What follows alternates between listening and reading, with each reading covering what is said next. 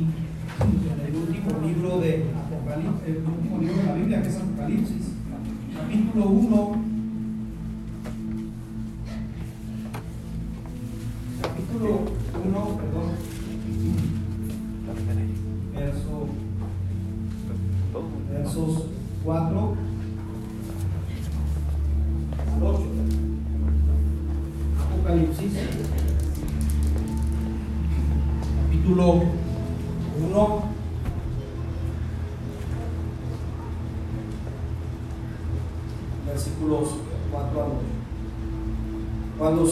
tenga, por favor, indíqueme con un fuerte amén. Mire lo que dice la palabra del Señor. Tome atención porque cuando la Biblia, cuando un escritor nos repite varias veces lo mismo es porque quiere ir a un tema importante. Dice la escritura, verso 4 del capítulo 1 de Apocalipsis, Juan, a las siete iglesias que están en Asia, gracia y paz a vosotros del que es que era y que ha de venir, y de los siete espíritus que están delante de su trono, y de Jesucristo, el testigo fiel, el primogénito de los muertos, y el soberano de los reyes de la tierra, al que nos amó y el que nos lavó de nuestros pecados con su sangre, y nos hizo reyes y sacerdotes para Dios su Padre. A Él, a Jesús, sea la gloria, sea el imperio por los siglos de los siglos. Amén. He aquí que viene con las nubes y todo ojo le verá.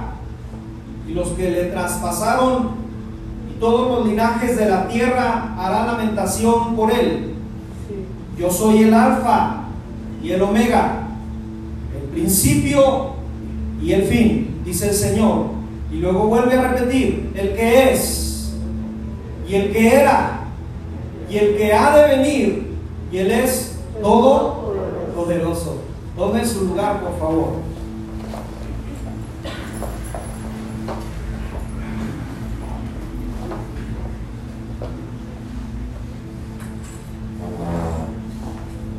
El Dios que yo predico el Dios que usted predica es el Dios de todos los tiempos. Que en todos los tiempos de la humanidad, desde que existe la humanidad, Él es Dios. Y Él, aunque pase el tiempo, sigue siendo Dios. Y en un futuro Él va a seguir siendo Dios. O sea, es el Dios de todos los tiempos.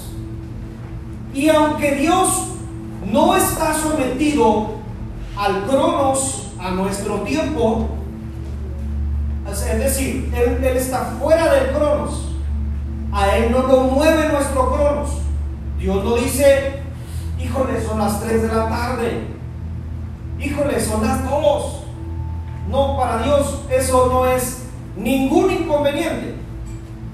Es más, el Dios de todos los tiempos no lo mueve nuestro tiempo, sino Él es quien ordena los tiempos. Esa es la diferencia. Él es el que mueve los tiempos, aunque el tiempo a Él no lo mueve. Parece trabalenguas. Es decir, otra vez, es el Dios de todos los tiempos, pero el Cronos no lo mueve a Él. Él mueve al Cronos. Él mueve el tiempo. Y Él acomoda los tiempos. Dios actúa su voluntad en los tiempos del Cronos. Y a esa intervención divina, los, los conocedores le han denominado Kairos. Es decir, Él cuando empieza a mover los tiempos para hacer algo de su voluntad, a eso los conocedores le han denominado Kairos, que significa tiempo justo de Dios. Pero volvamos otra vez a lo que dije al trabalenguas aunque es el tiempo justo de Dios, los tiempos a Él no lo mueven, Él mueve los tiempos para cumplir su propósito. Por eso hay gente desespera porque se maneja con su cronos y le pide algo a Dios y ora a Dios una necesidad y quiere que Dios actúe bajo nuestro cronos, pero nuestro cronos no mueve a Dios. Ejemplos hay muchos. Sara se rió, ya se me pasó mi cronos, mi tiempo. Pero como Dios no lo maneja en los tiempos, no tiene ningún inconveniente en que una mujer de más de 80 años tenga un hijo. Cuidado, hermanas. Sí, o sea, a él no lo mueve. Si usted dice, no, pues yo ya, pues lo que dijo Sara, yo ya no puedo. Ya no se puede esto, porque mi cronos, pero Dios no tiene ningún inconveniente con los cronos. ¿Te fijas? Como él no tiene ningún inconveniente y vino el Kairos en la familia de Abraham. ¿Cuál fue el Kairos? Tiempo justo. El tiempo justo de Jehová es cuando cumple su promesa dentro del cronos de la humanidad. En otras palabras, para que usted me entienda, cuando yo veo mi presente, yo sé que Dios está conmigo en este momento. ¿Alguien dice amén a esto? Cuando yo veo mi pasado, veo la mano de Dios estando allá en mi pasado también. ¿Alguien dice amén? Cuando yo veo mi futuro, yo sé que el Dios de los tiempos tiene en sus manos todo mi futuro. Porque Él es el Dios de los tiempos. Yo, en mi caso, yo no existía 70 años hacia atrás. Yo no estaba en esta tierra hace 70 años.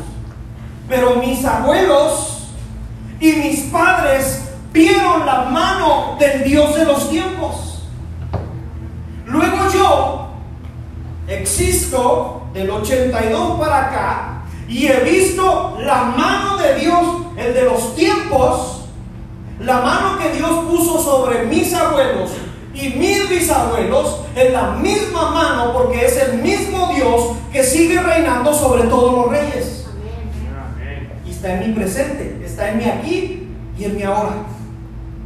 Pero yo sé que después de 70 años de que yo estoy predicando este mensaje, si Cristo no ha venido por su iglesia, yo ya no voy a estar. Pero yo sé que mis hijas, cuando se hinquen, van a ver la mano de Dios 70 años después. Porque sigue siendo el Dios de todos los tiempos. Y yo sé que mis, las hijos de mis hijas van a ver la mano de Dios porque sigue reinando en todos los tiempos. Así es. Interesante. Ahora, creo que nos está quedando muy claro. En todo tiempo, Dios sigue siendo rey de reyes y señor de señores. ¿Alguien dice amén a esto? En cada etapa, en cada tiempo, en cada momento, en cada proceso, en cada mes, en cada año, Él sigue siendo Dios, número uno. Número dos, Él me sigue amando con amor eterno. Número tres, Él me da protección. Número cuatro, Él pone su presencia sobre mí en todo tiempo. Así es Él. Mas así como Dios los tiempos no los someten, Dios no está sometido en el cronos, más bien Él somete al cronos. Ahora, permítame decirle un poquito de filosofía griega, porque el cronos viene de la filosofía griega, en realidad. Era un dios en el cual se pone con un ah, reloj de arena, el cual cuidaba de otros dos dioses y les decía de los tiempos. Ese dios se llamaba Cronos. Por eso es que acá de este lado del mundo estamos muy hechos a ese tipo de pensamiento. Y por eso nosotros denominamos nuestro tiempo como cronos, cronómetros. Cronos, tiempo. Por eso de esa manera se denomina el tiempo. No crea que es por otra cosa. Así que el Dios que yo predico no lo somete el cronos, él somete al tiempo.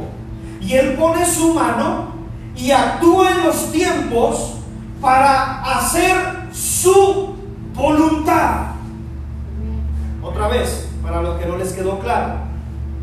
Él mete sus manos en mi cronos, en mi tiempo y en tu tiempo, para cumplir su voluntad, ya sea personal, familiar o bien de una nación o de una iglesia.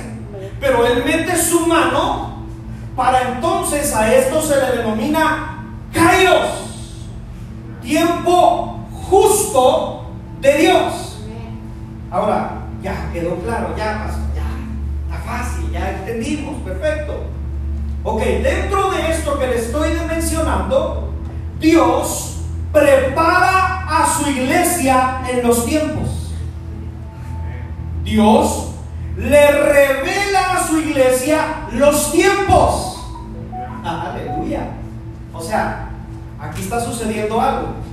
Dios no se mueve por el cronos, pero Dios sí prepara a su iglesia en los tiempos.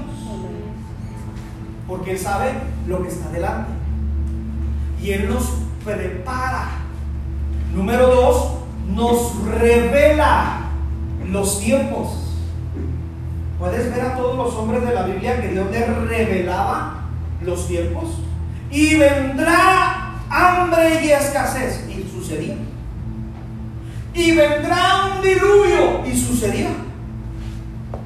Y van a venir otros pueblos y nos van a... Y sucedía. Porque Dios no lo mueve nuestro cronos, Él mueve al cronos. Pero Él anuncia a su iglesia lo que va a venir. Le anuncia para que ésta se prepare. Y para que ésta le sean revelados los tiempos, para que esta iglesia se apure en cumplir lo que Dios le estableció hacer. Para eso lo hace. O sea, no te dice Dios, mira, pues vengo a chismorrear contigo para decirte qué va a suceder, no es para que sepas el chisme. No, no es para eso. Es por un propósito. Por eso cuando Dios te revela los tiempos, es con un propósito. Te lo voy a explicar de esta manera, precisamente con la Biblia. Vamos a ver algunos ejemplos. Ejemplo número uno. Dios prepara a su iglesia para preservar la vida. Diga conmigo fuerte, yo soy, preservador de vida. O sea, Dios nos prepara para preservar la vida, porque Él es el Dios de la vida. Génesis capítulo 50, versos 20 y 21, yo te lo leo. Si, si, si gustan los que están ahí en la pantalla, pues sería bueno que lo pusieran. Génesis capítulo 50, versos 20 y 21. Mira lo que les dice un joven a sus hermanos.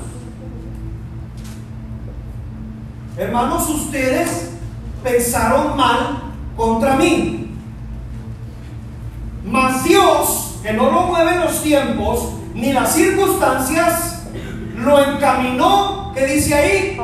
Para bien. Fíjate bien, para cumplir su propósito. Para hacer, le dice este hombre, o sea, él estaba entendiendo que el Dios que servimos es un Dios de los tiempos. Para hacer lo que vemos hoy. Para mantener en vida a mucho pueblo. Ahora pues, no tengan miedo. Yo os sustentaré a vosotros y a quienes más y a vuestros hijos. Y así dice la escritura, les consoló y les habló a su corazón. Debo de resumirte la vida de este hombre porque es, es larga, pero tal vez hay veces que hablamos como si todos supiéramos la vida de este hombre y tal vez no es así. Este hombre llamado José, algunos lo han denominado José el soñador. Este hombre era amado por su padre. ¿Cuántos aman a sus hijos? Díganme amén. amén. Este, este hombre era amado por su padre. De tal manera que su padre le regaló una túnica de colores. Se la dio y sus hermanos se pusieron celosos. ¿A cuántas de las familias aquí les pasa que la mamá chiflea más a uno pero no voy a entrar en tantos detalles. Tanto padre. Hay poder, ¿verdad? Sí sucede, sí pasa.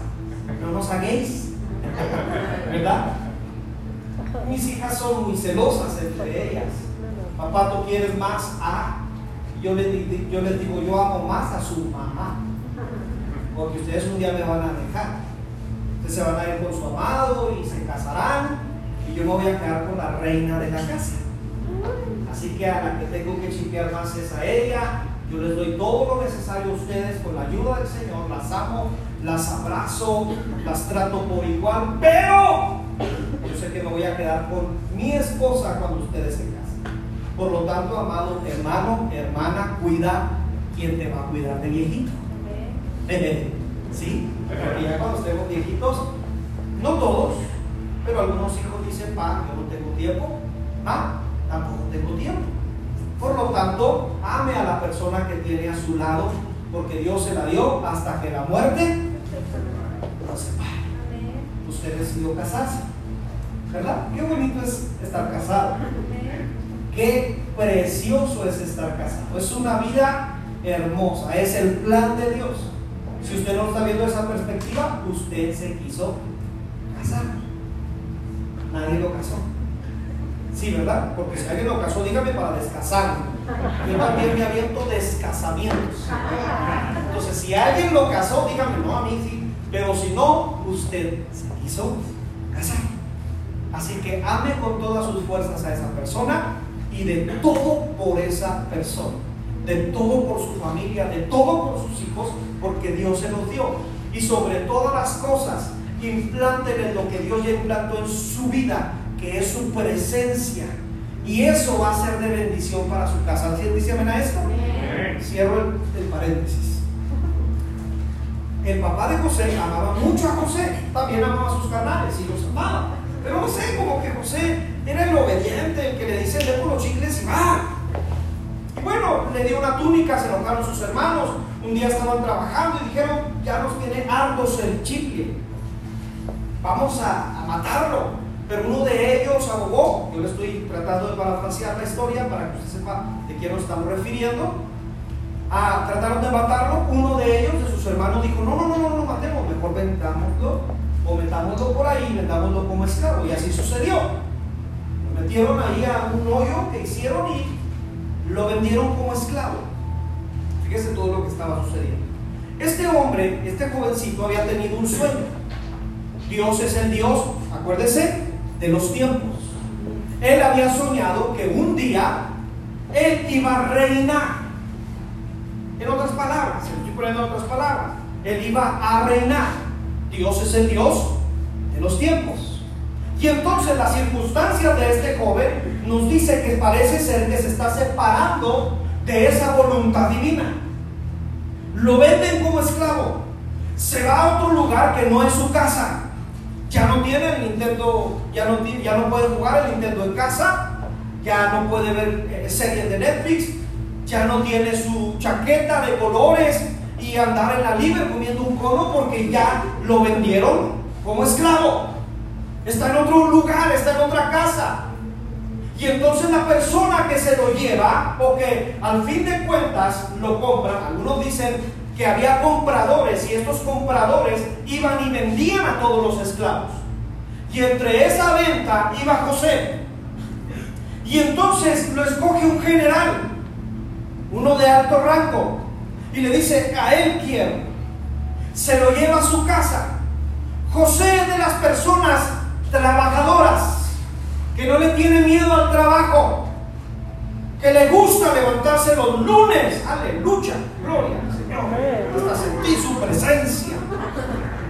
Los lunes por la mañana no pone peros porque es un joven maduro. Porque sabe que le tiene que meter al camello. sí, sí, o sea, ya no está la chaquetita de papá y, y sí, mi rey, váyase a la libre y, y consígase por ahí alguien. Ya no, ya se acabó ese tiempo. Ahora está en otra casa y tiene que trabajar.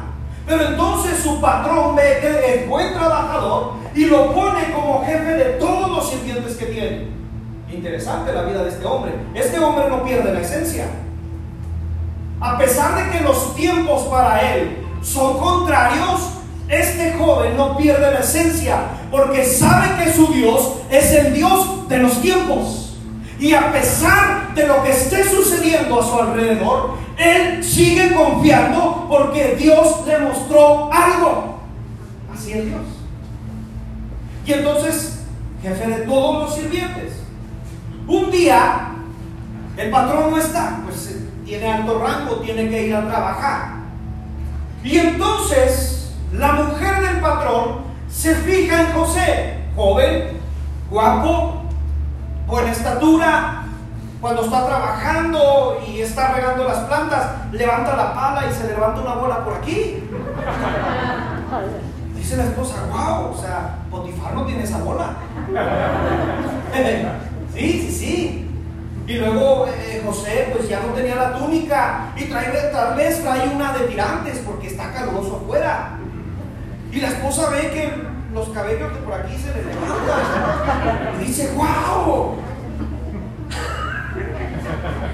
O sea, pensemos, ¿verdad? O sea, no nomás dijo me gusta y punto. ya lo estaba viendo. Y entonces quiere tener sexo con José. Ay, caray. O sea, lo dejaron encargado de todo menos de la esposa.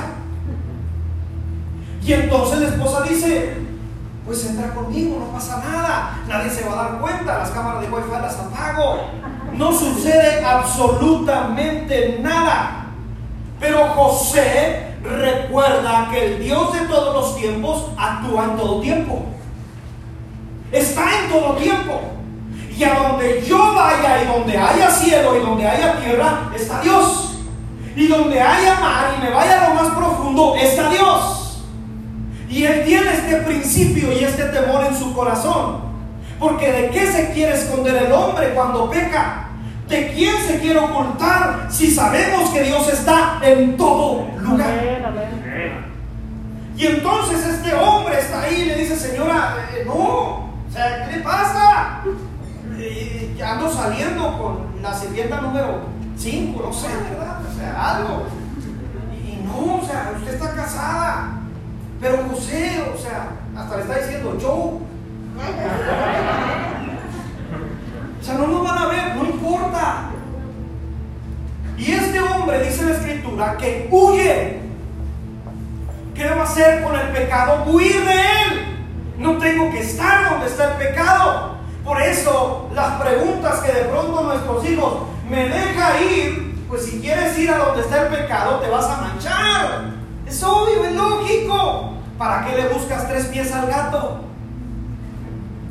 Pero hay veces que somos aferrados, ¿verdad? Y torpes.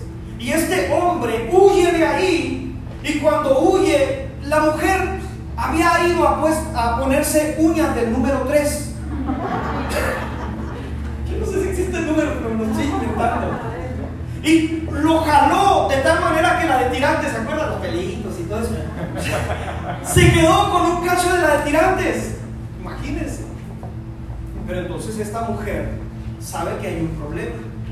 José puede decirle a su marido lo que estaba sucediendo y que esta mujer, ¿cómo decía esa frase de las abuelitas que le estaban haciendo de chivo? Ah, gracias. Entonces, oiga, la mujer de la casa. Entonces esta mujer se adelanta y entonces va y lo acusa y le dice, este hombre quiso violarme. ¿Y sabes qué sucede? El patrón que lo tenía por sobre todas las cosas, que le había dado la confianza y que en el tiempo se había ganado la confianza de ese patrón, todo se desmoronó por una acusación falsa. Y entonces este hombre, José, va a la cárcel. Amado, ¿qué está sucediendo? O sea, Dios le prometió algo. Sus hermanos lo venden como esclavo y ahora una mujer que quiere tener sexo con él lo acusa falsamente. Hay veces que no entendemos lo que nos sucede, pero Dios sigue siendo el Dios de todos los tiempos. A Dios no lo detiene una cárcel, ni lo detiene la casa de Potifar, porque Él va a cumplir su propósito. Va a la cárcel. Y ahí está la cárcel, llegan y le dicen, ¿con quién te vas? ¿Con los de la línea o con los del Chapo?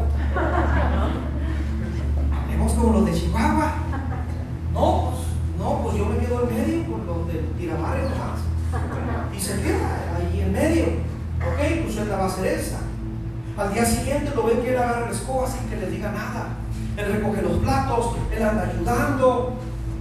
Y de pronto el capitán ahí de, de los carcereros dice, oye, ocupo que me ayudes. Porque cómo cae bien la gente que se acomide en todo lugar.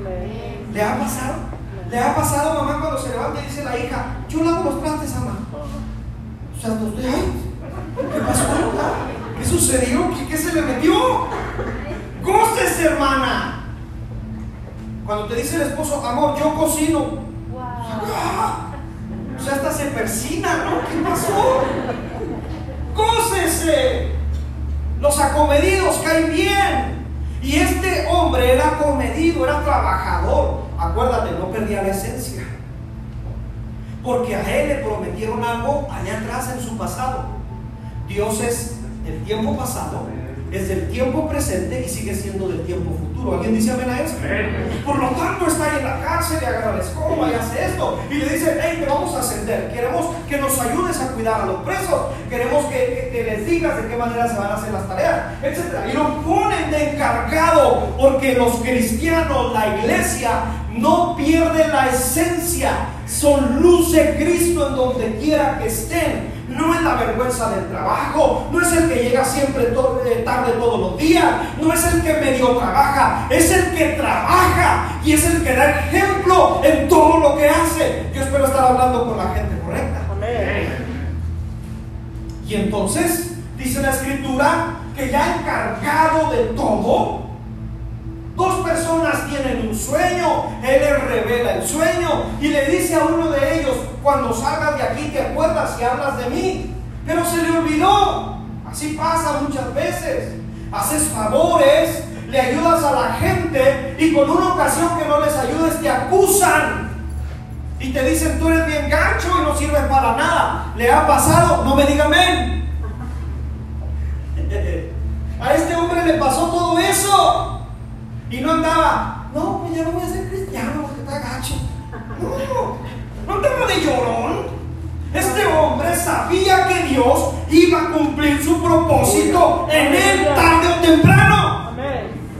Y él seguía y no perdía su esencia.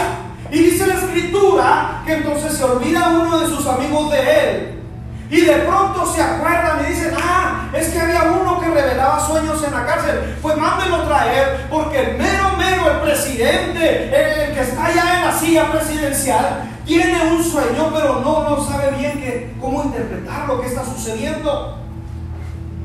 Lo llevan y Dios le revela los tiempos. ¿Qué sucede? Dios de los tiempos le revela lo que va a suceder en los tiempos. Y le dice, oh rey, yo puedo decirte lo que significa tu reino y lo que va a suceder en ese sueño que tuviste. Va a haber siete años de abundancia. ¿Cómo sabía? ¿Quién le dijo? ¿Cómo sabe la iglesia qué va a suceder? Porque Dios prepara la iglesia y le revela a la iglesia lo que va a suceder en los tiempos. ¿Alguien me dice amén a esto? Ok. Y entonces este hombre le dice, rey, cuando tengas esos siete años de abundancia, hasta estratégico, guarda. Cuando Dios te bendiga, ahorra. ¿Sí se lo estoy diciendo a usted? O sea, no crea que estoy hablando más de José, también de usted. Cuando Dios te bendiga en abundancia, no digas, pues ya Luis Domínguez y ahora hasta me sacudo los narices con las de 20 y de 500. No. Dios te está bendiciendo para que guardes, ahorres y puedas bendecir en los tiempos que de pronto se ponen difíciles como los que estamos viviendo. Y entonces este hombre le dice, ahorra, guarda, abre almacenes Guarda todo lo que Dios te está dando, porque después de esos siete años van a venir otros siete años. Y va a suceder que ya no van a estar las vacas gordas, sino van a estar flaquitas. Así que tienes que guardar para ese tiempo duro, ese tiempo difícil. Porque según el escritor dice que hay tiempo de todo. Tiempo de tener y tiempo cuando no tienes. Tiempo de sembrar y tiempo de cosechar. tiempo de guardar y tiempo de repartir. Entonces dice la Biblia, tienes que estar listo para todo tiempo. Dios ha preparado a su iglesia para todo tiempo. Dios ha puesto de su Espíritu Santo en su iglesia para que ésta no le asusten los tiempos, sino que ésta enfrente los tiempos con valentía y diga, aquí estamos, seguimos siendo iglesia, y aunque cierren, y aunque abran, y aunque suceda, y aunque no suceda, el Dios que alabamos estuvo con nosotros, está con nosotros y estará con nosotros. ¿Alguien dice amén a esto? ¿Alguien puede aplaudirle al Dios de los tiempos en esta mañana?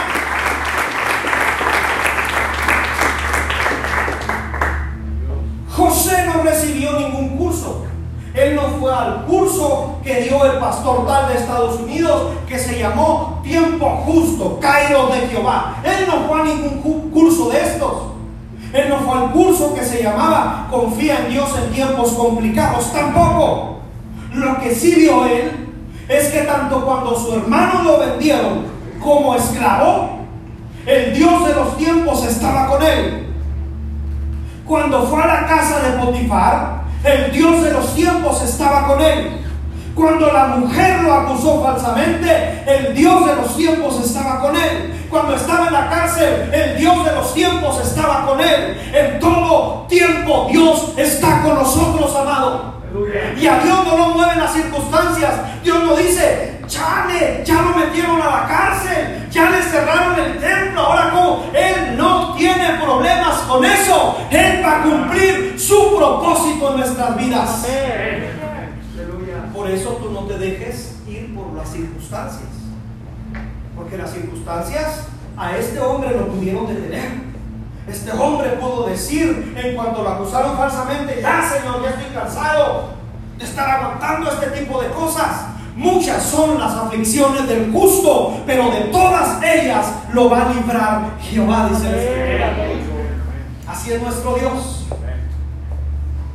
La esencia de José nunca se perdió. En los tiempos peores, él seguía siendo cabeza y no cola. Te lo explico de esta manera para que me entiendas.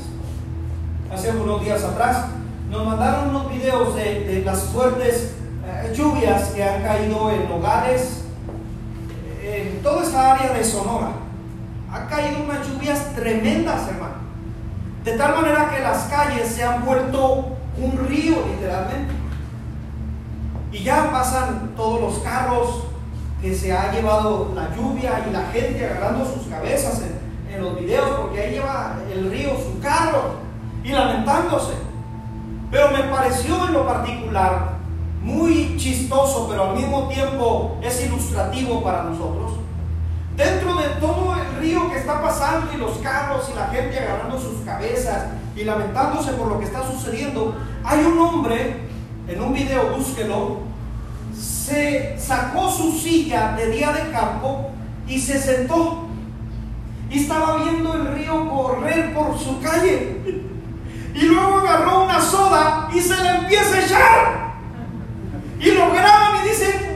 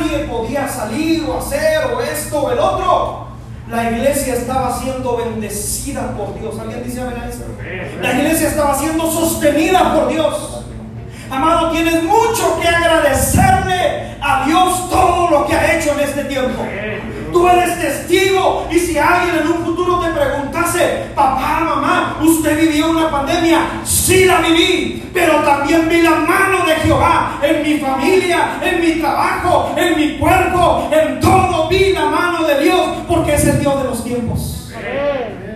Tenemos mucho que testificar.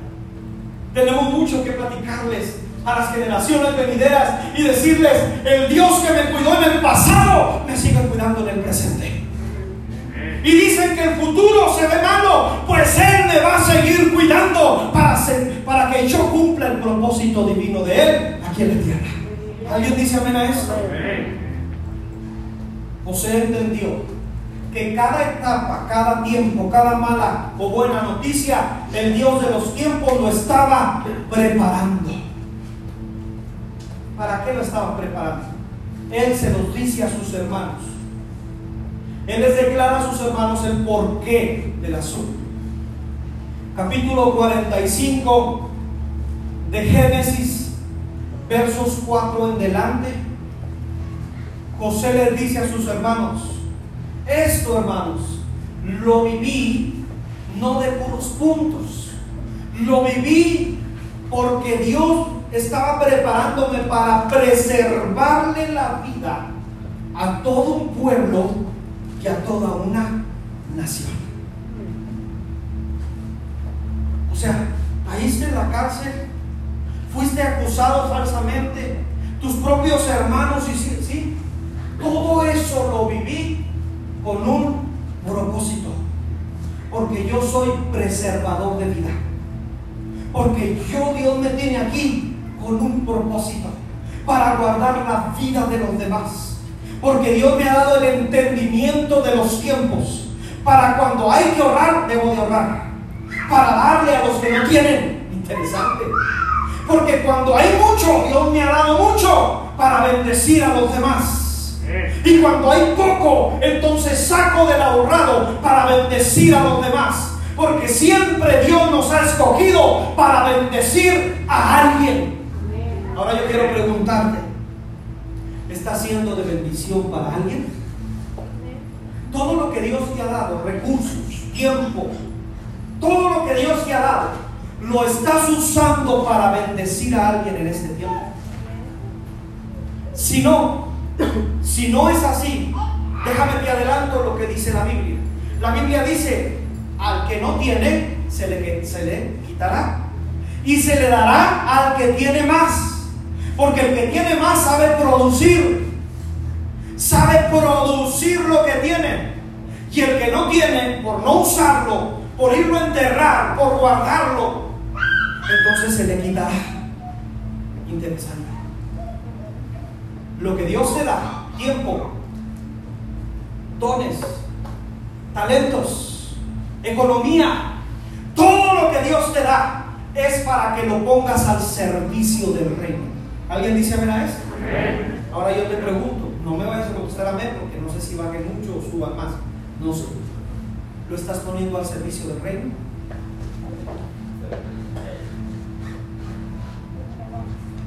¿Estás haciendo algo en este tiempo o solamente estás dejando pasar? Porque al que no tiene y al que fue y guardó, se le quitó para darle al que tiene más. Hay poco y estos hombres sacaron de lo ahorrado, de lo que guardaron en el tiempo de abundancia, para que José fuera usado en las manos del Dios de los tiempos para dar vida. Y dice la escritura que también fue usado para dar liberación. Iglesia Puerta de Sion, Dios nos ha traído hasta aquí para ser de bendición. ¿A quién? A nuestra comunidad. Dios nos ha traído hasta aquí para dar vida en medio de un tiempo de muerte. Me alegra ver imágenes como las de ayer del comedor, que las hermanas toman a los niños y gratuitamente les cortan su cabello. No somos de los que les decimos, pues mi hijo son cinco baros, porque pues es que la máquina usa No. ¿Por qué? Porque hemos entendido, la iglesia Puertas de Sion ha entendido que Dios nos trajo hasta aquí y Dios nos tiene con vida hasta aquí para ser de bendición para una persona. Para que resplandezcamos en medio de la oscuridad, para dar, para bendecir, para ser entendidos en los tiempos, para donde hay desesperanza, la iglesia da esperanza. Donde dicen hay muerte, la iglesia predica vida. Donde dicen hay depresión, Dios da gozo en medio de la tribulación. Alguien dice amén en esta mañana. Es para dar vida, para establecer el reino de los cielos. Porque según José dice que lo que pensó el enemigo o lo que pensó sus mismos hermanos para mal, Dios lo convirtió para bien. Así es Dios. Así es Él. Él es el Dios de los tiempos. Y lo que te esté sucediendo en estos momentos, y lo que tú dices, esto es contrario a lo que yo tenía planeado, a lo que yo tenía especificado para un tiempo. No, mi amado, lo único que Dios está tratando es con tu carácter, es con tu vida, para meterte a ese lugar y saber que Él va a cumplir su propósito tarde o temprano contigo. ¿Alguien dice amén a esto? Nos ha dado entendimiento en los tiempos para saber que pase lo que pase Suceda lo que suceda en este tiempo, la palabra y su promesa se va a cumplir. O sea, qué maravilloso es saber que José ahora estaba viendo y palpando y oliendo y tocando lo que Dios le había prometido hace muchos años atrás. Pasaron bastantes años. Pero aún así que pasaron años, y estuvo en la cárcel y fue esclavo y fue esto y sucedió aquello. A pesar de todo eso, este hombre vio la mano de Dios para cumplir el propósito divino. ¿Alguien dice amén a esto? Amén. Quiero decirle que las promesas de Dios son en el sí y en el amén. Él sí las cumple. No quiero quemarlos, pero él no es como los políticos. Él sí cumple sus promesas. Él sí te dijo que te va a sanar, espera la sanidad. Él sí te dijo que tu familia va a ser salva, espera la salvación. ¿Alguien dice amén a eso? Primera de Samuel capítulo 1, verso 19. Vamos a ver otro ejemplo cuando Dios cumple su palabra, su promesa en medio de los tiempos. Primera de Samuel capítulo 1, versos 19 y 20. Y levantándose de mañana, ¿qué, sigue enseguida de, de, esa palabra mañana? Adoraron. Fíjate bien esa palabra. Guárdala ahí un poquito en tu corazón un ratito. Adoraron. Delante de Jehová y volvieron y fueron a su casa en Ramá. Y el Cana se llevó a su mujer y Jehová se acordó de ella. Aconteció que al cumplirse el qué? El tiempo. El tiempo, después de haber concebido Ana, dio a luz a su hijo y le puso por nombre Samuel, diciendo, por cuanto lo pedía a Jehová. Presten atención, por favor. Te explico rápidamente esta historia. El Cana era un hombre reconocido en su pueblo, un hombre que adoraba a Jehová. En aquel tiempo no había inconvenientes de que un hombre estuviera casado con varias esposas. Algunos comentan que es por la orden que Dios dio en el Génesis, reproduzcan y llenen la tierra. Y entonces en aquel tiempo no había ningún inconveniente que un hombre estuviera casado con algunas esposas. Así que este hombre tenía dos mujeres. Una de ellas se llamaba Ana. Y dice la Biblia que Cana amaba mucho a Ana. Pero Ana no le podía dar hijos. Y entonces la otra, la otra, la irritaba, la hacía enojar. Y cuando el niño y el bebé aprendía a caminar, decía, mira, mi chiquito está aprendiendo, tú no tienes. Y la irritaba y la hacía enojar. Si algo para una mujer hebrea es una bendición de Jehová, es poder dar hijos. Y entonces esa mujer se sentía triste, lloraba, se lamentaba. Y lloraba con su esposo en las noches y le decía, yo no te puedo dar hijos, no sirvo para nada. No vayan a oír las feministas lo que acabo de decir, ¿verdad? Y esta mujer se lamentaba y decía que ella no aguantaba esta situación. Pero quiero recordarte que al Dios que alabamos, que al Dios que adoramos, es el Dios de todos los tiempos. A Él no pasa nada que hubiera durado 10, 15, 20 años sin poder tener hijos. Él es el Dios de todos los tiempos. Pero entonces Ana se sentía triste.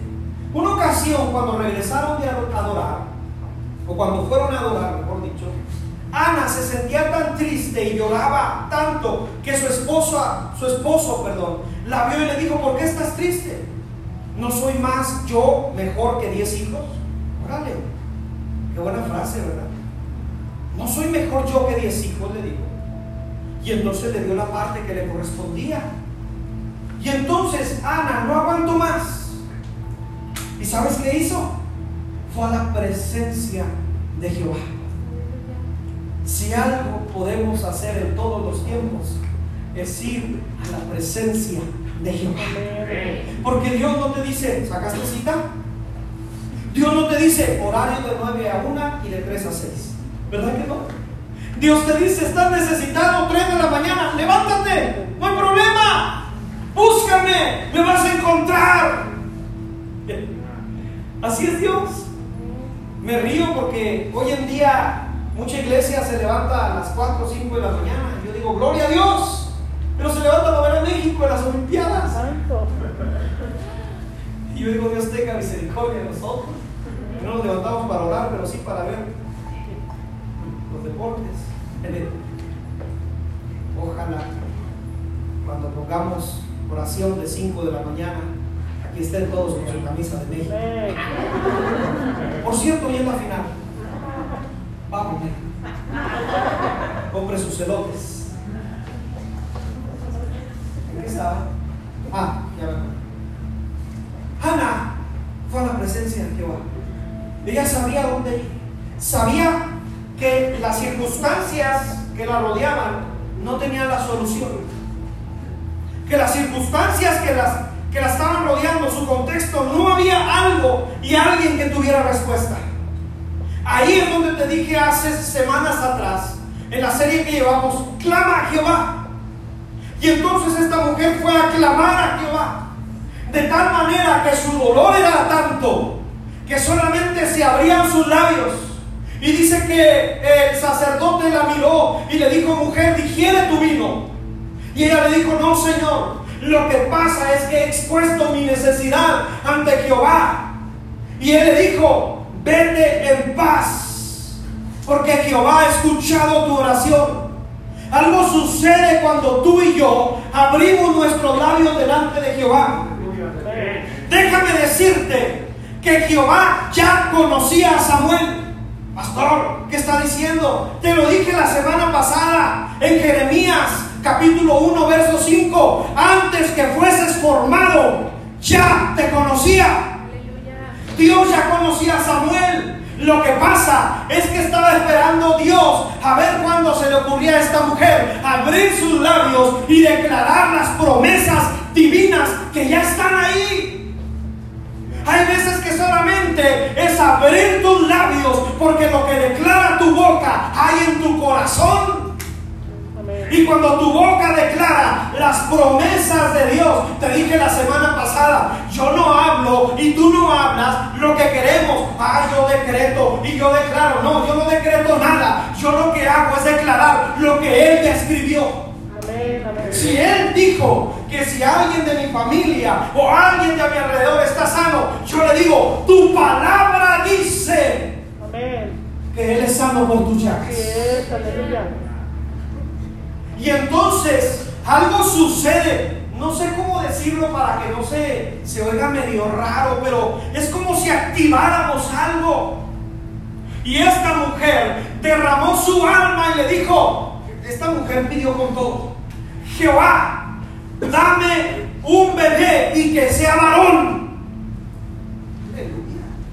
O sea, no fue con los médicos que le dicen, mire, si se embaraza en el día tal, va a ser niño. Ella no fue, ella no hizo eso. Pero ella tenía al Dios de todos los tiempos.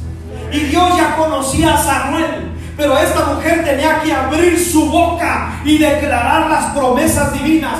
Jehová, dame un hijo varón. ¿Por qué le pide un hijo varón a Jehová? Porque había escuchado que el Dios de todos los tiempos da hijos a las que no tienen. Hazle saber a tus hijos. Siéntalos de pronto.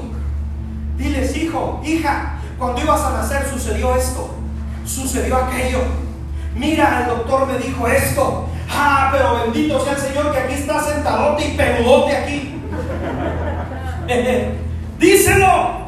Dile, mi matrimonio estaba a punto de deshacerse, pero el Dios de todos los tiempos volvió a unirnos a tu padre y a mí con un propósito. Así es, testifícaselos. Hazle saber que todo lo que el enemigo quiso para tu mal, Dios lo convirtió para tu bien. Te traía borracheras, te traía drogadicción, para que sepas que el gozo de Jehová es nuestra fortaleza hoy en día. Que no necesitas de drogas, que no necesitas de alcohol para ser feliz, que lo tienes a Él. Y si lo tenemos a Él, lo tenemos todo. Alguien dice amén a esto. Alguien puede aplaudirle a nuestro Dios.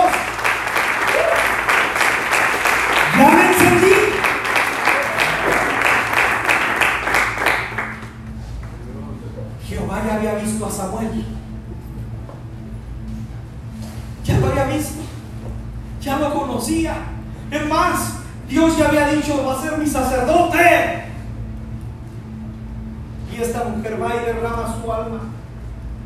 Ana tenía que abrir su boca para que se gestara lo que Dios ya había planeado. Ahora, debo de mencionar esto porque te dije, guarda en tu corazoncito. Qué bonito se oiga. Soy, soy cariñoso, ¿eh? Guarda en su corazoncito la palabra adorar. Porque Ana, en medio de la adversidad, adoró. Ahora, te voy a decir algo de qué significa eso. Ana, a pesar de que no tenía un hijo, ella adoraba a Dios. Es decir, hay gente que está esperando el milagro para alabar a Dios. Eso es incorrecto. Porque solamente estás tomando a Dios como el milagrero. Y Dios no busca alabadores. Pon atención en eso. Ana está adorando a Dios por quien es Él. No porque le va a dar un hijo. Le está adorando por quien es Él. En otras palabras, para que me entiendas, Ana está actuando como los tres jóvenes hebreos. Sepas, oh rey, que no te vamos a alabar, capítulo 3 de Daniel.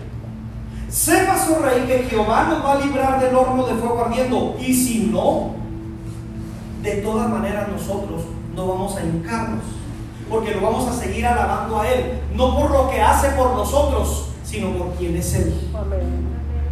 Muchos cristianos es, no quiero decir el problema, puede ser inconveniente, no sé qué palabra usar, de que muchos por eso viven tantas situaciones, porque solamente se atreven a alabar a Dios cuando les va bien. Te alabamos por tus proezas, te alabamos por la magnitud de tu grandeza.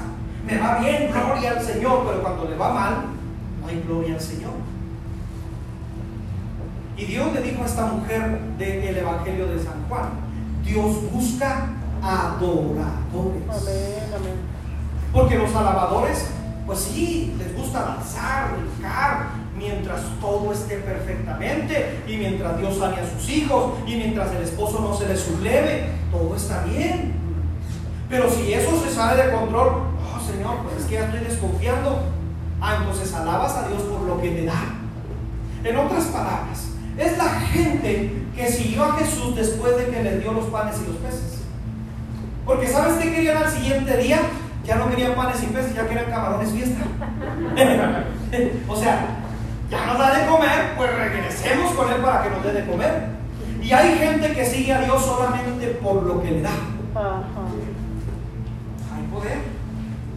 Pregúntate tú hoy, ¿yo sigo a Dios porque me da un buen trabajo? ¿Porque tengo una familia? ¿O en realidad soy un adorador que a pesar de las circunstancias le adoro? Que a pesar de lo que esté viviendo yo sigo adorando. Y esta mujer en su circunstancia adoró. Ella y su esposo fueron y adoraron a pesar de lo que había en su corazón, a pesar de lo que estaba sucediendo. Amado, no te amargues tu vida por lo que no está sucediendo en tu contexto. Mejor adora a Dios por quien es Él. Por eso el cantante Marco Witt escribió todo un álbum que se llama Sigue siendo Dios. Porque él dice, en ese álbum, cuando antes de escribirlo, yo me quebré mis piernas. Tuve un accidente, no recuerdo cómo. Luego dice, en medio de las circunstancias de que quebré mis pies o mis piernas, algo le sucedió terrible, sucedió una situación en mi garganta y la doctora le dijo, ya no va a poder cantar, menos hablar. Y él dice, yo vivo de lo que canto. Entonces, ¿cómo lo voy a hacer?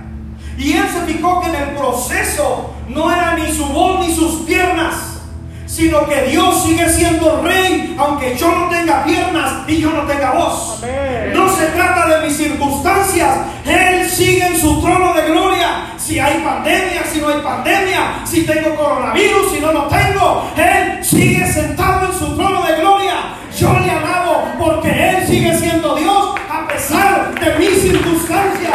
Yo le adoro porque yo sé que Él sigue siendo el rey de todos los tiempos. Qué maravilloso. A esto la Biblia le llama fe. A eso la Biblia le llama fe. Creer. Ana tuvo fe. Y entonces ella declara. Qué maravilloso. Es lo que declara. Porque ahora ya está embarazada. Y luego ya tiene a su bebé. Y luego ya dice, tú lo leíste conmigo. O lo viste ahí en la pantalla que dice la escritura en el verso 20 del capítulo 1. Al cumplirse el tiempo, después de haber concebido a Ana, dio a luz a su hijo y le puso por nombre Samuel. Algunos comentaristas dicen que el nombre de Samuel significa en el real hebreo, lo pedía Jehová y él escuchó. Lo pedía él y él escuchó, porque así es Dios. Él escucha cuando tú y yo oramos en su presencia. ¿Alguien dice amén a esto? Quiero ir cerrando porque quiero darte un último ejemplo del Dios de los tiempos. Cuando Dios te habla, o cuando yo te estoy hablando que el Dios que servimos es el Dios de los tiempos, es que Él le ha dado a su iglesia entendimiento en los últimos tiempos. Por eso esta predicación se llama Entendidos en los tiempos. Apocalipsis 1.7. He aquí, viene en las nubes y todo ojo le verá. Y los que traspasaron y todos los linajes de la tierra harán lamentación por él, dice el apóstol Juan y termina diciendo ese capítulo, perdón, ese verso, sí, amén. Amado, creo que no debo de explicarte mucho de lo que hoy estamos viviendo. No me tengo que meter en tantas profecías. Para decirte que lo que hoy está viviendo este mundo es una antesala de lo que va a suceder cuando Cristo venga. O te lo platico para que te quede claro. Te lo voy a platicar en palabras de nuestro contexto. Escúchame.